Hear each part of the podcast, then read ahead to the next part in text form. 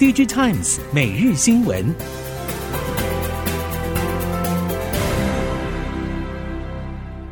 听众朋友们好，欢迎收听《DigiTimes 每日新闻》，我是翁方月，现在为您提供今天的科技产业新闻重点。首先带您关心 IC 设计业者陆续公布七月营收成绩，除了少数业者受惠于特定晶片之外，相较第二季数字普遍都有剧烈的下滑。从领先大厂联发科、联咏到各家显示驱动 IC。电源管理 IC、高速传输 IC、光学感测器等中小业者，七月营收普遍都已经出现明显的下滑趋势，八到九月还有可能继续下滑。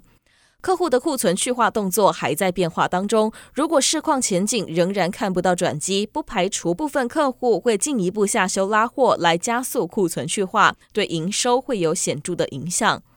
放眼年底耶诞假期消费档期，线下状况还不明朗。以现在通膨严重程度来看，今年底假期买气不值得期待。但也有业者认为，耶诞假期还是会有一定的基本盘，对于库存去化来说，也一定会有帮助。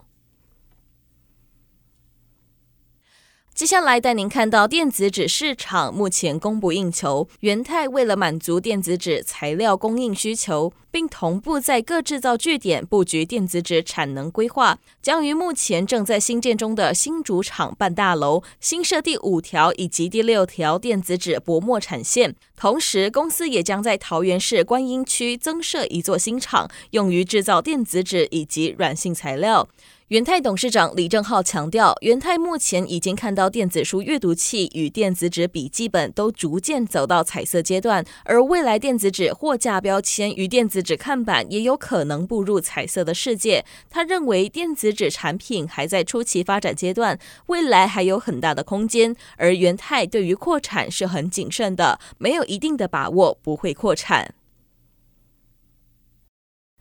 三星电子与福斯汽车的合作，继去年三星供应 Exynos Auto V7 后，两家业者也传出将在新一代产品合作。三星则期望借由这个契机，加速拓展车用半导体事业。韩媒引述业界消息指出，三星正在为福斯等开发车载资讯娱乐系统的应用处理器。预计将采五纳米制程生产。另一方面，福斯相关高层日前透露，正在与台积电合作开发晶片。除了福斯之外，台积电也与全球多家大型车厂合作。分析认为，全球车厂之所以强化与半导体制造业者的合作，主要在于近两年多来的疫情大流行造成车用晶片稀缺所导致。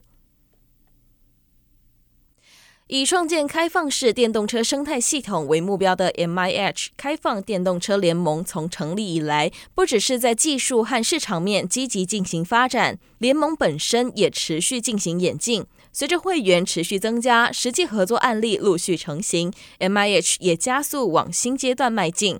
MIH 宣布将邀请美国电动车新创业者 Lordstown Motors Corp 执行长以及美国白金级加速器 TeachStars 董事总经理担任 MIH 会测顾问，协助 MIH 在美国市场布局深度以及广度提升到新层次，吸引更多国际伙伴加入，也代表 MIH 联盟迈进新阶段。目前全球锂产量仍然处于供不应求的状况。为了应付全球车商加快电动车生产脚步所连带造成的锂矿需求大涨，与去年的锂价相比，已经上涨超过百分之四百，徘徊在将近历史新高。同时，美国参议院刚通过的最大气候法案，将在未来十年对洁净能源的发展投入四千亿美元的资金，预计也会让未来的锂价持续上涨。锂离子电池因为能在稳定安全的状态下储存并释放高单位能源的特性，在现今电动车与电池技术的发展上占有相当重要的位置。由于全球车商都正在积极投入电动车与电池相关技术的研发，将同步带动锂离子电池与锂原料的市场需求。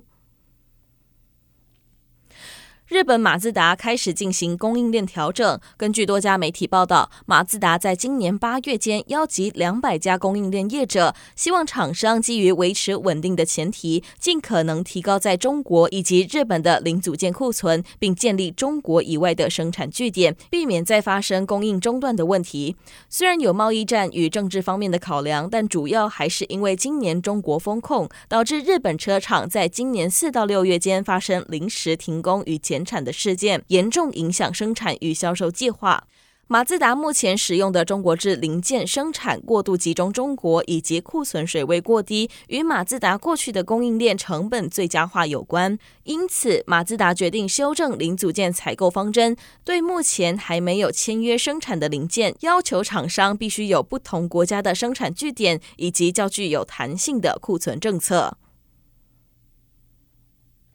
Micro LED 新创耐创科技创办人暨董事长李允利表示，未来营收每年将以两到三倍速度成长，并有信心提早在明年底以前达到单月损平目标。二零二四将是获利大幅成长的爆发年。李允利指出，选择台湾创新板挂牌，除了对耐创本身是重要的里程碑，也希望在拥有核心技术的新创公司能透过创新板提前进入资本市场筹资，加速产业升级转型时，能为台湾新创厂商作为开路先锋的示范。面对中国产业以及国外多家新创公司相继投入 Micro LED，李允利认为，如果台湾能形成一队 Micro LED 国家队，将很有机会能延续竞争优势。透过上下游生态链的团队组合，将更容易面对产业的变动。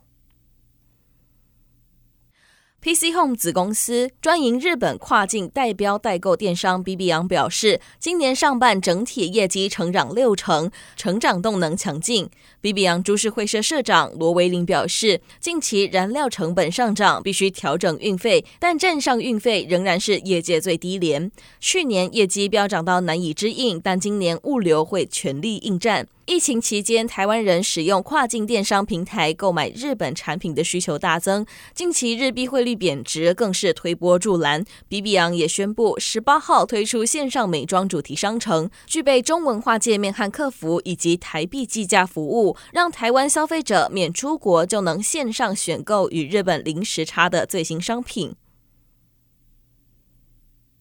为了防范日益增高的地缘政治和供应链风险对产业发展带来的严重影响，近年许多地区纷纷推出能够支援与激励当地半导体产业发展的产业政策。不过，由于中国大陆半导体制造产业高度依赖外国微影设备，而微影设备的供应绝大部分由荷兰的艾斯摩尔、日本尼康与佳能、奥地利 EV Group 以及美国威科仪器等业者掌握，使得美国联邦政府得以借出口管管制法规中的外国直接产品规则，限制这些业者将含有美国技术或软体的各种半导体制造设备，包括微影设备销往中国，抑制中国半导体制造产业的发展，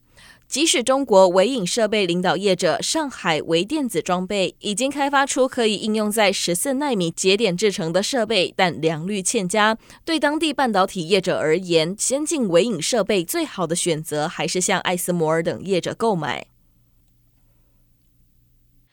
接下来带您关心，在智慧应用领域，当前在面临数位转型的议题上，以传统金属制品产业来说，不只需要借由数位工具优化内部营运系统，更要面对未来如何在国际市场竞争中脱颖而出。日前，金属中心就携手智聚科技合作举办数位转型工作坊分享会，展示数家金属制品业近年投入数位转型的蓝图。从经验中可以发现，企业在数位转型前有两个关键步骤，就是分析自身利弊与市场定位，并拟定合适的转型蓝图，以及做好金石管理。